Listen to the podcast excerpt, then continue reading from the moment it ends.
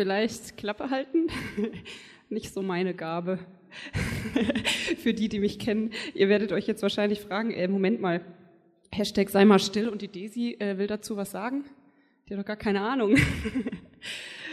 ich habe gedacht, ähm, sei mal still, zeige ich euch jetzt, wie es geht. Ne, wir wollen ja immer praktisch lehren. Deswegen ähm, schließt doch einfach mal eure Augen.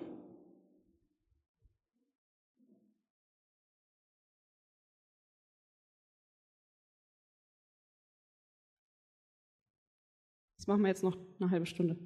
Nein, Quatsch. Nein, ihr dürft sie wieder öffnen. Ich wollte nur mal kurz gucken, ob ihr alle, also ihr macht das ja auch alle. Ich habe gedacht, das wäre ein Gag, aber ihr macht das echt alle.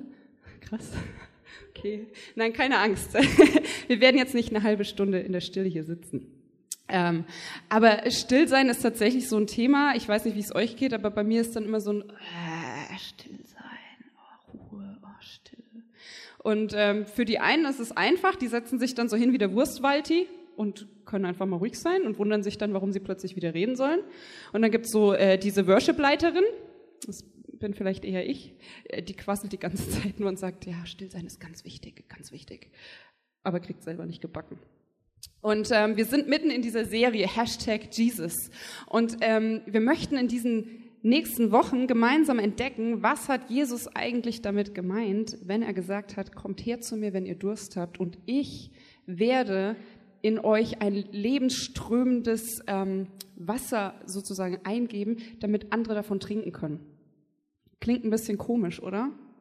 Was hat er damit gemeint? Wir wollen es gemeinsam entdecken und wir schauen uns dazu verschiedene Zugänge an, denn wir glauben, es gibt verschiedene Zugänge, die schon seit Jahrhunderten in der Kirchengeschichte praktiziert werden, die uns helfen, uns so zu füllen mit diesem lebensspendenden Wasser, von dem Jesus redet, dass wir ein Leben haben, was voll ist, was den Durst stillt, was Sehnsüchte stillt.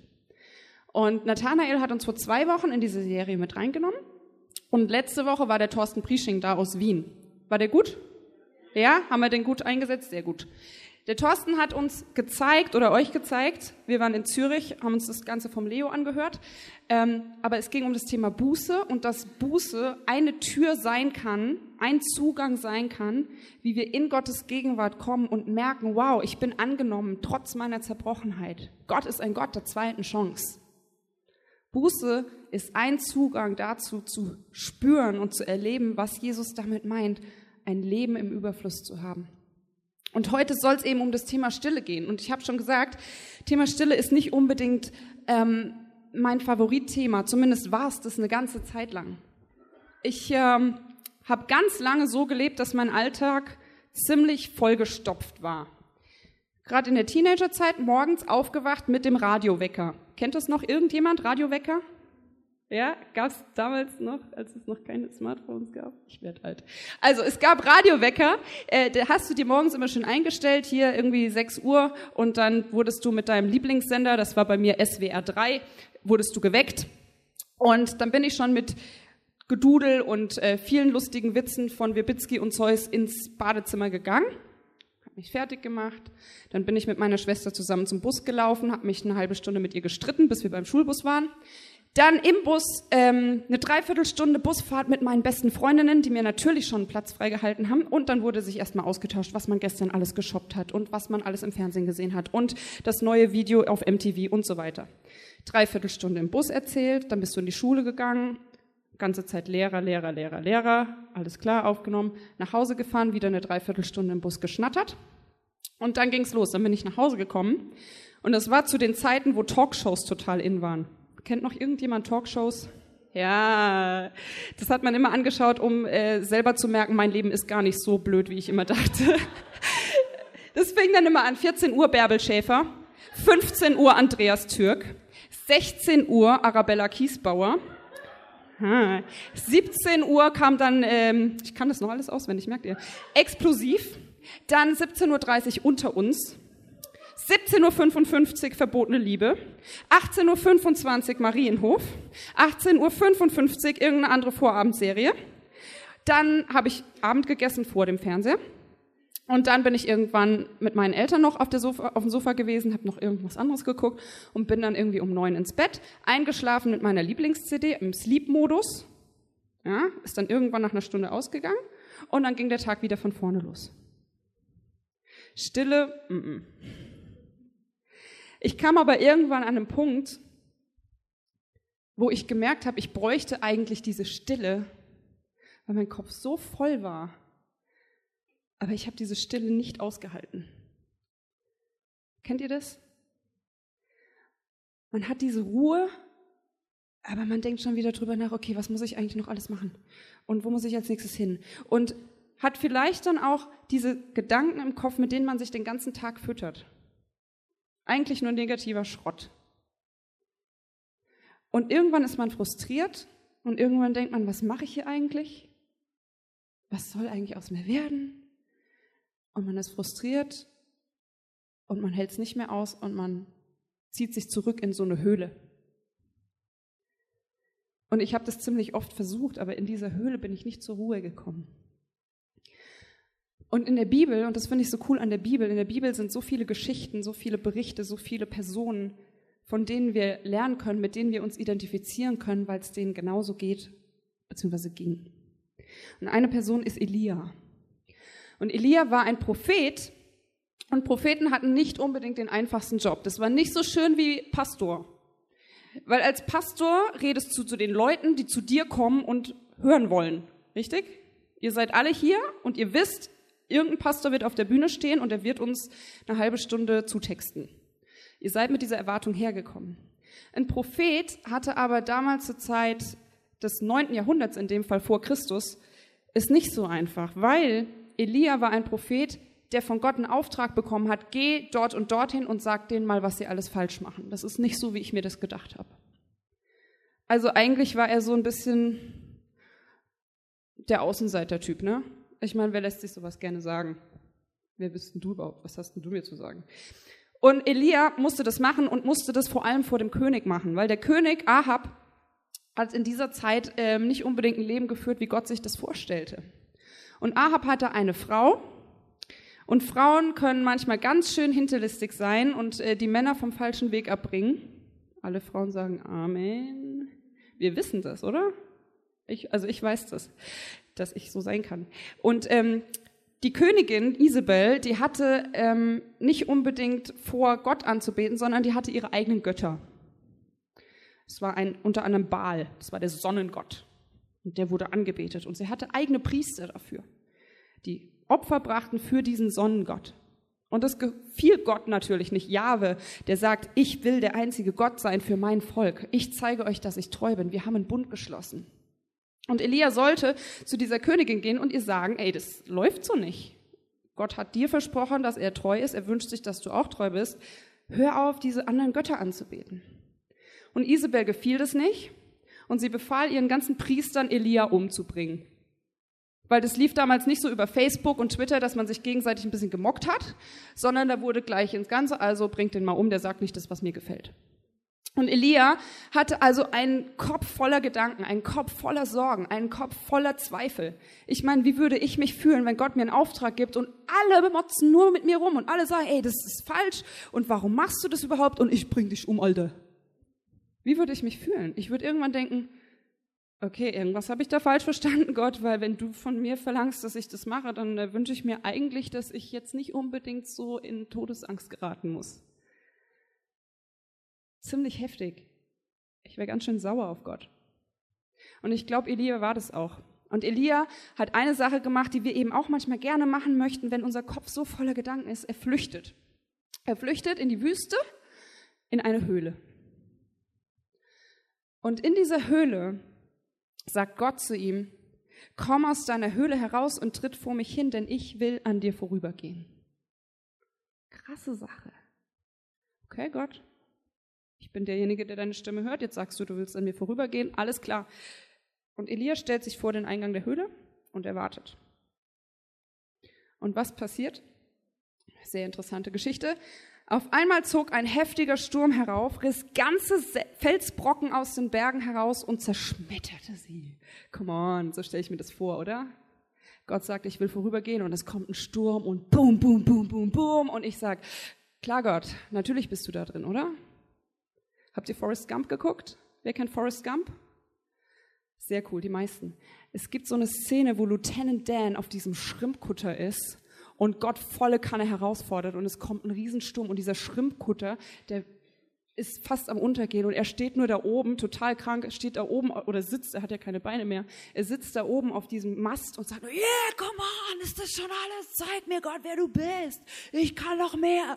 Und er sitzt da oben und alles ist verwüstet, nur dieser eine Schrimpkutter ist zum Schluss noch da und Forrest Gump steht dann da und winkt ganz schön. Das ist mein Lieblingsfilm, ihr merkt es schon. Aber so ungefähr stelle ich mir das vor. Ey, da ist ein Riesensturm und alles andere zerschmettert und Gott sagt, ich komme vorüber. Und ich kann mir vorstellen, Elia stand da und dachte, so, okay Gott, jetzt, wo bist du? Gott ist aber immer anders. Weil was passiert? Es steht da, doch der Herr war nicht im Sturm. Hm, okay, was dann?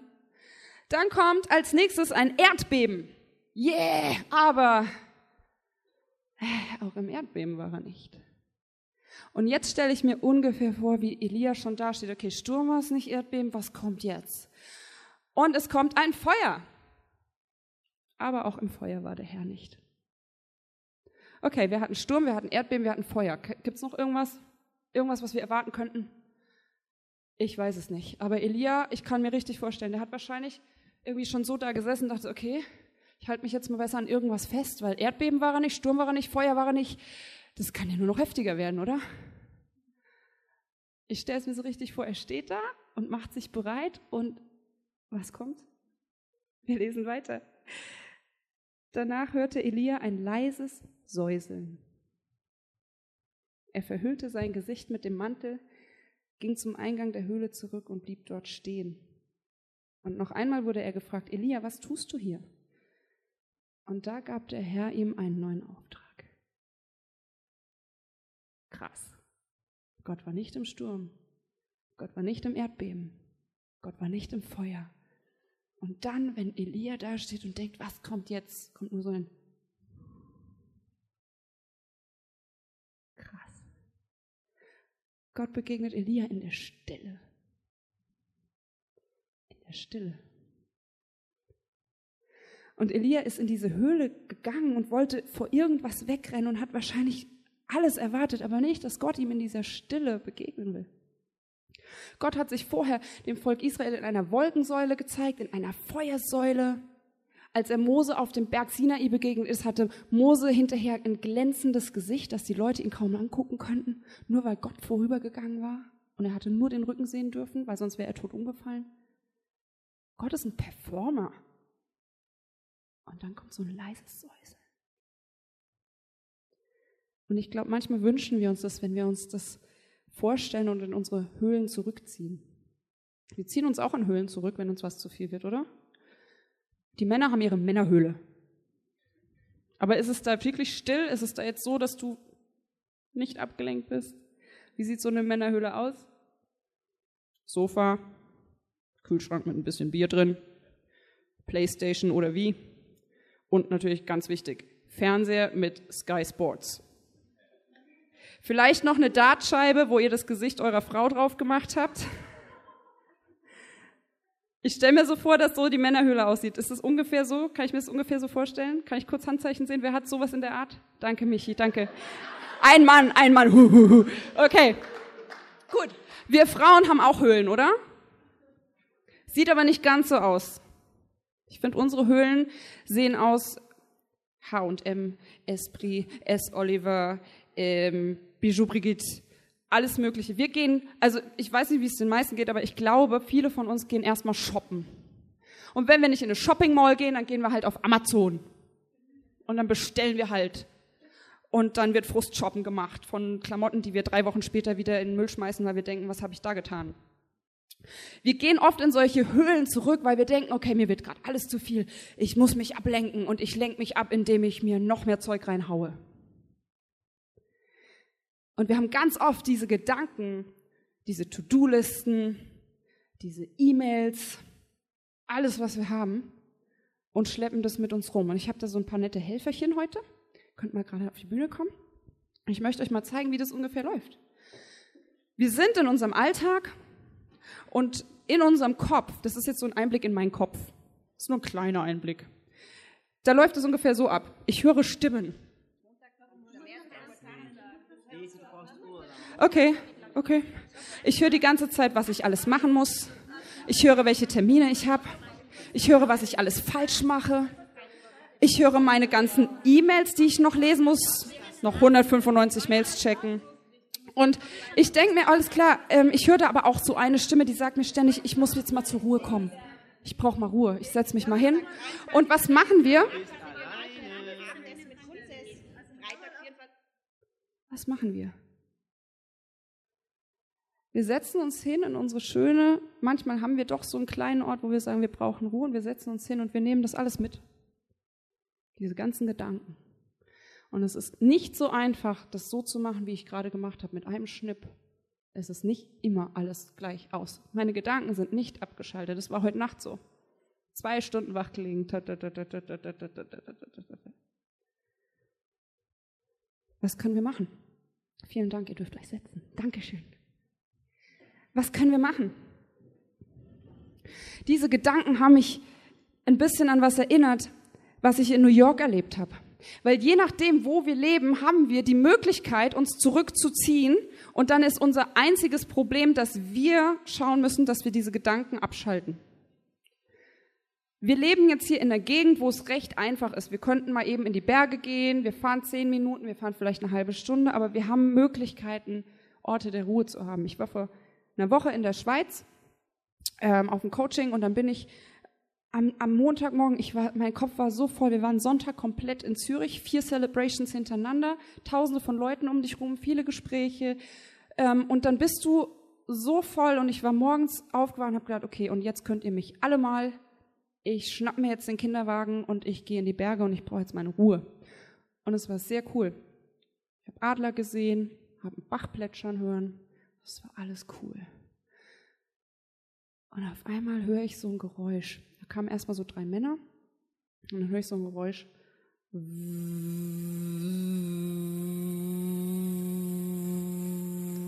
Und ich dachte erst, oh, Bienen sind los.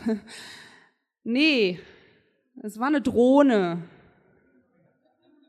Die fanden es ganz cool, in der Riesenweite, die es da gab, mit Bergen und allem, 50 Meter neben mir stehen zu bleiben und so eine blöde Drohne, wo ich meine Ruhe haben will, über meinem Kopf schwirren zu lassen und anscheinend zu gucken, was ich in mein Gebetstagebuch schreibe.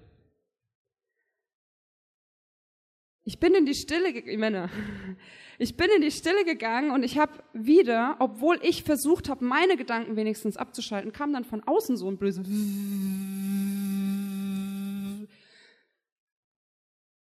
Was kann ich machen? Wir waren vor ein paar Jahren in New York. Du hast keinen Ort gefunden. Ich habe keinen Ort gefunden, wo ich Ruhe hatte. Ich habe mal ein Video mitgebracht, wie es da ungefähr aussieht. Für die, die noch nicht in New York waren.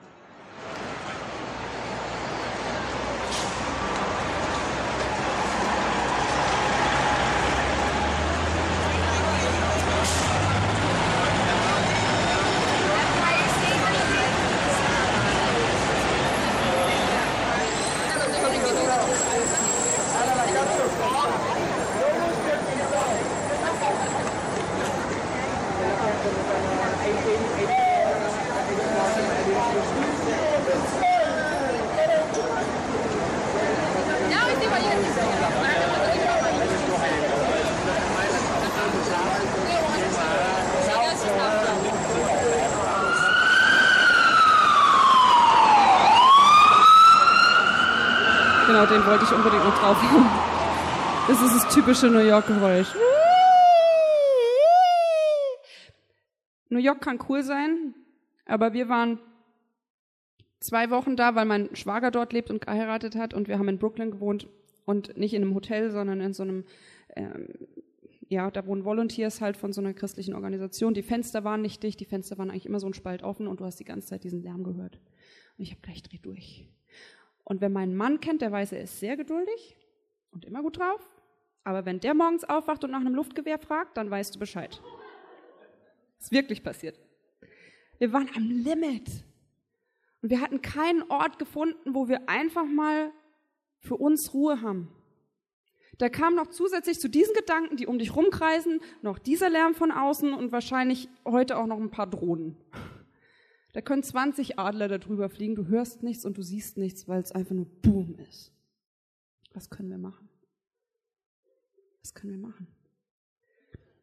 In dem Fall mit der Drohne war ich ein bisschen unchristlich.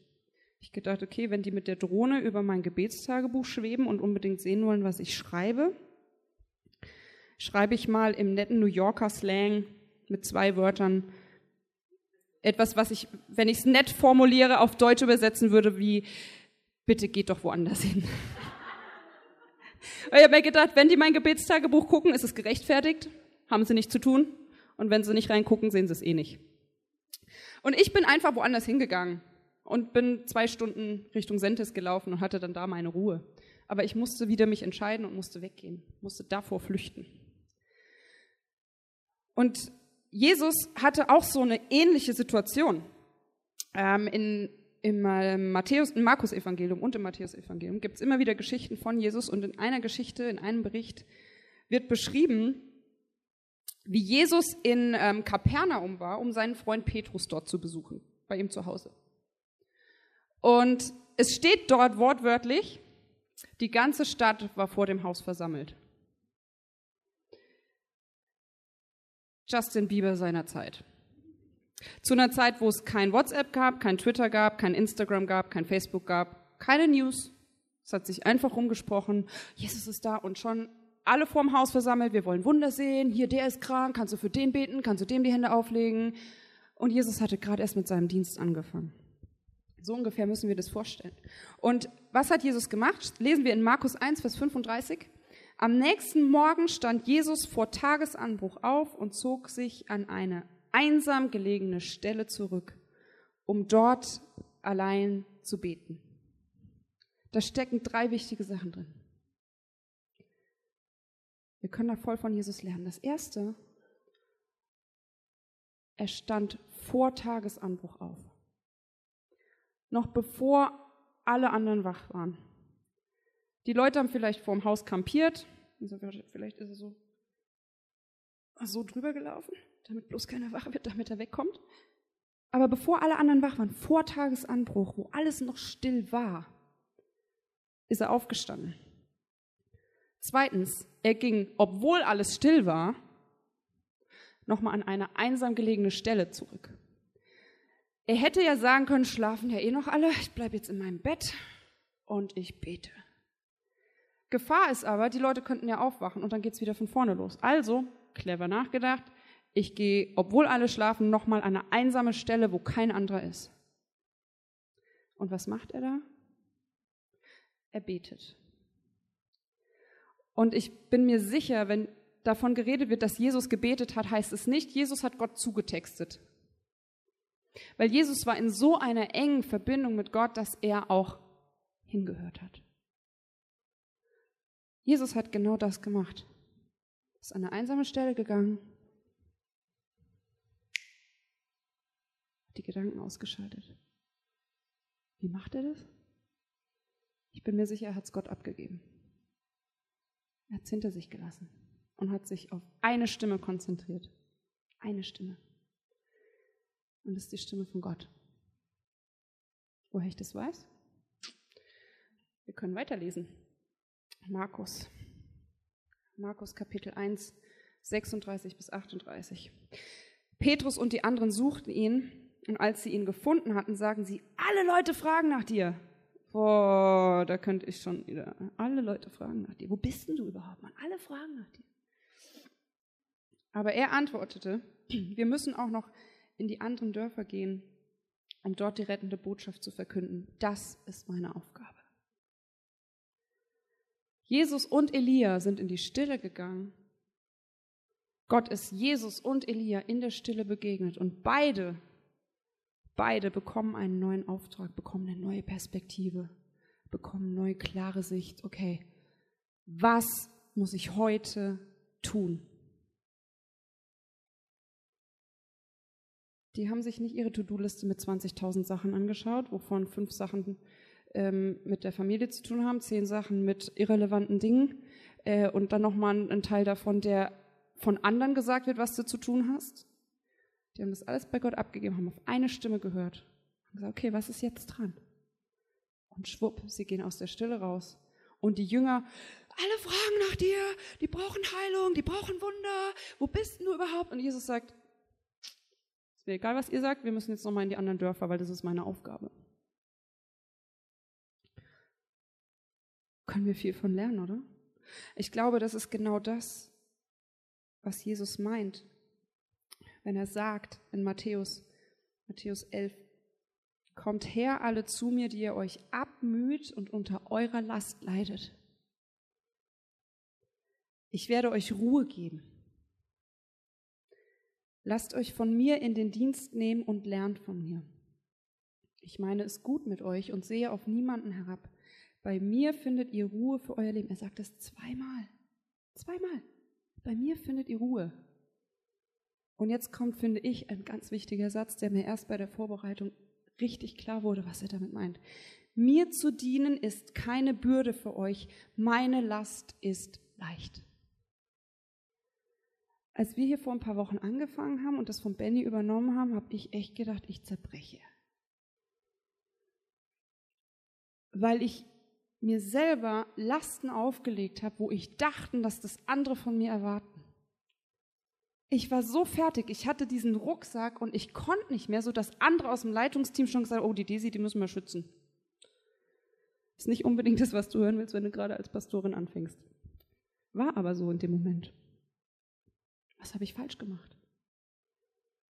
Ich habe nicht Gott gefragt, was ist heute dran? Ich habe gedacht, okay, der erwartet Gebet. Da muss ich mal nachfragen, die war schon lange nicht da. Die wollen, dass der Worship weiterkommt. Da müssen wir eine Predigtserie vorbereiten. Der Leo braucht noch irgendwelche Infos. Der René möchte sich mit uns treffen. Ich muss mich mit dem noch treffen. Da ist ein neuer Mitarbeiter. Und ich habe gedacht, ich, wie soll ich denn das alles machen? Und Jesus sagt, lasst euch in meinen Dienst nehmen. Mir zu dienen ist keine Bürde für euch. Mir zu dienen ist keine Bürde für euch. Wenn wir sagen, es ist so ein Stress, ich kann nicht mehr, dann machen wir was falsch.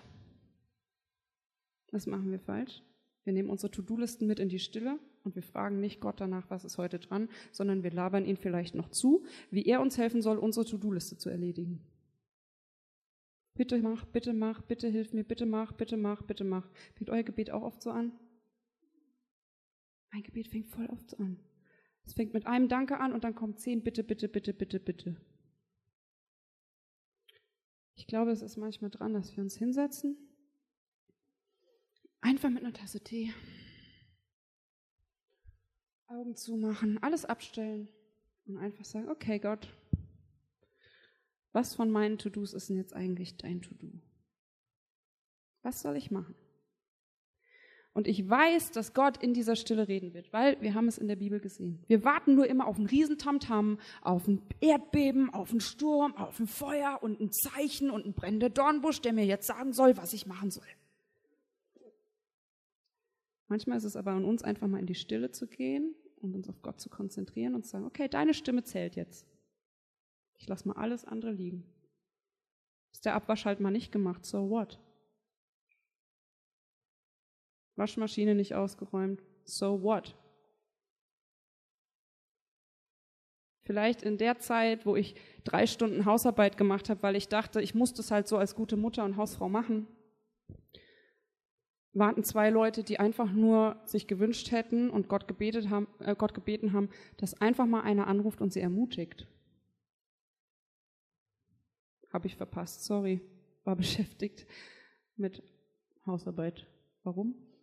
Macht man so, oder? Wie würde unser Alltag aussehen, wenn wir öfter in die Stille gehen? Dann, wenn noch alles andere schweigt. Und einfach mal fragen, was ist meine Aufgabe? Hier, heute. Und uns darauf konzentrieren. Die Manuela hat so ein Experiment gemacht oder macht gerade so ein Experiment, finde ich sehr cool. Und Manuela hat sich gesagt, ähm, wir leben in der Zeit, das habe ich jetzt gesagt, aber ich glaube, du hast es auch gesagt, ähm, wir leben in der Zeit, wo nicht mal das stille Örtchen noch das stille Örtchen ist. Weil ehrlich, wer nimmt das Handy mit aufs Klo?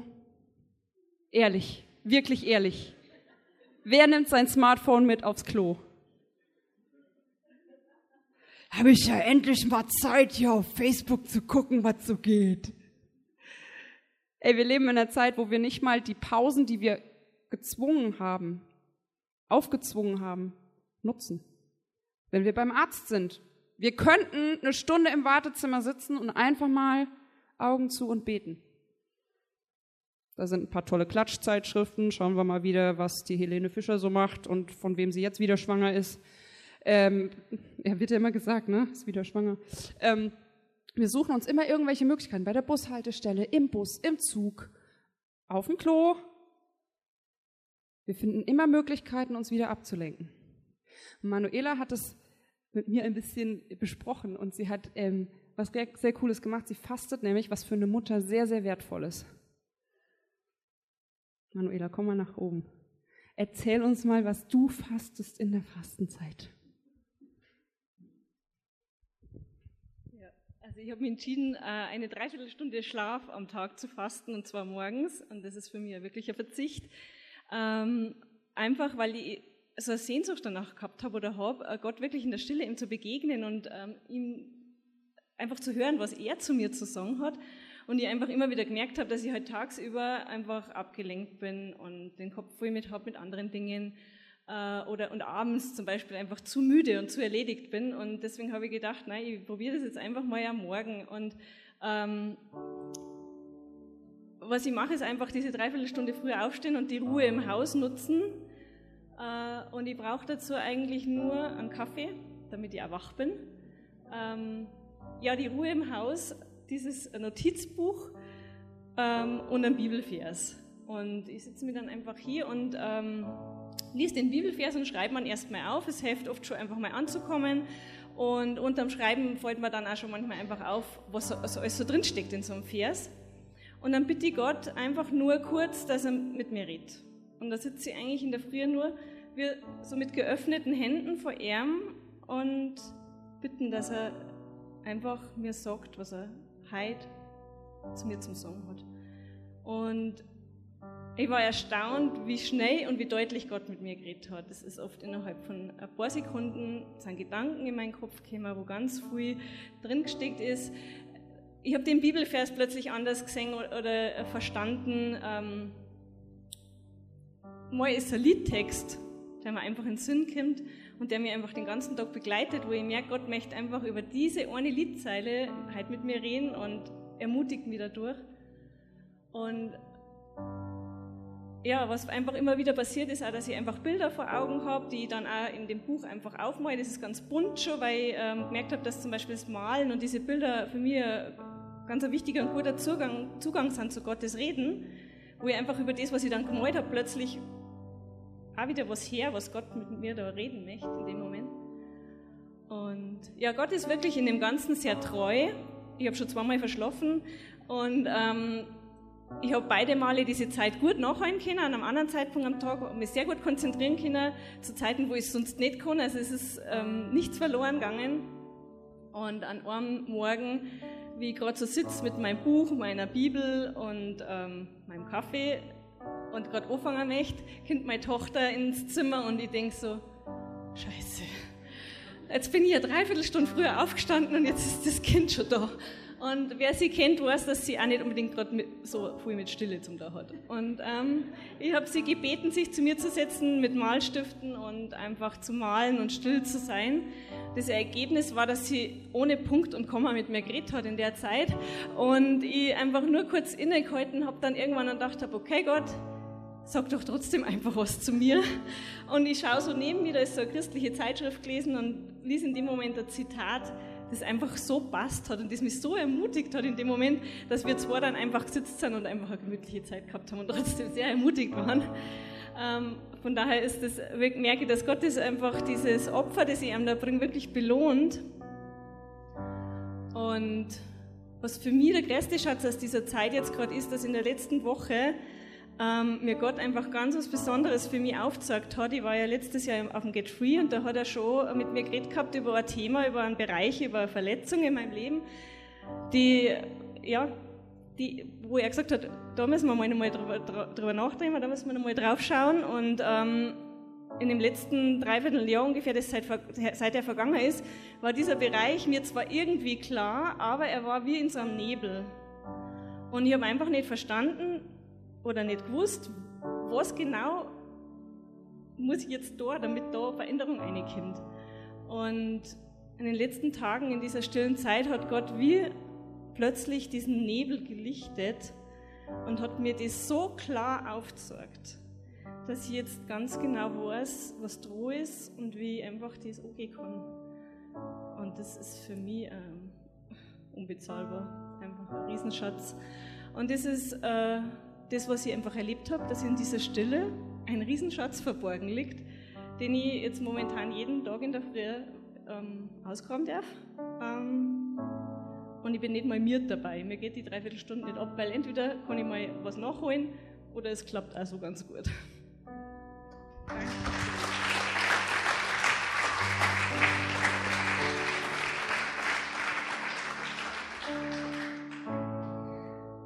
Manuela hat gesagt, in dieser Stille ist ein Schatz verborgen. Und das glaube ich. Ich habe das für mich gelernt. Ich brauche jetzt diese Orte, diese Zeiten der Ruhe und der Stille,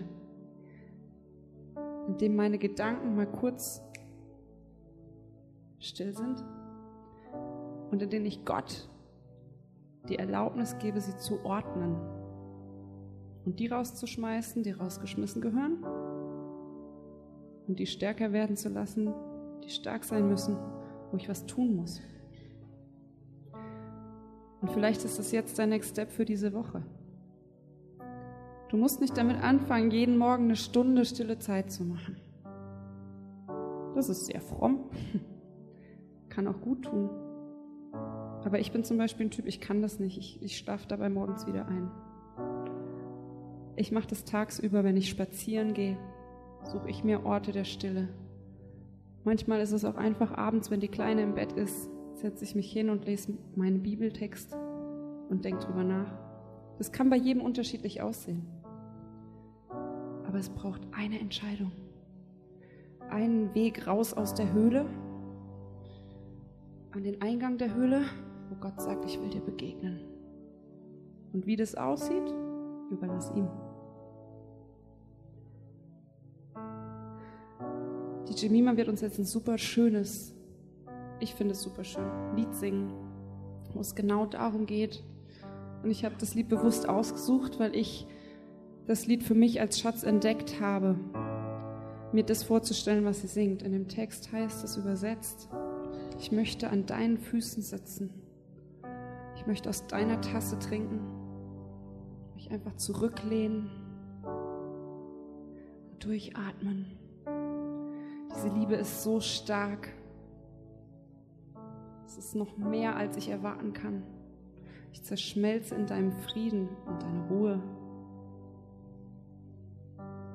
Und es überschüttet mich. Ich möchte dich einladen bei dem Lied. Jemima hat eine sehr schöne Stimme, wo ich immer heule. Sehr, sehr gesegnete Stimme. Aber ich möchte dich einladen, auch wenn es schön klingt, nicht darauf zu achten, wie schön sie singt, sondern diese Zeit zu nutzen, deine Augen zu schließen und dir genau das vorzustellen. Wenn du es diese Woche nicht schaffst, möchte ich dich ermutigen, diese zwei Minuten jetzt zu nutzen in der Stille, Stille in Anführungsstrichen, wo du dir vorstellst, du sitzt an den Füßen von Jesus. Du atmest einfach mal durch und du lässt alles bei ihm. Und du hörst seine Stimme, wie er sagt, ich liebe dich. Du bist gewollt. Du bist gesegnet. Du bist begabt. Ich habe so viel mit dir vor. Du diese eine Stimme hörst und alle anderen abschaltest.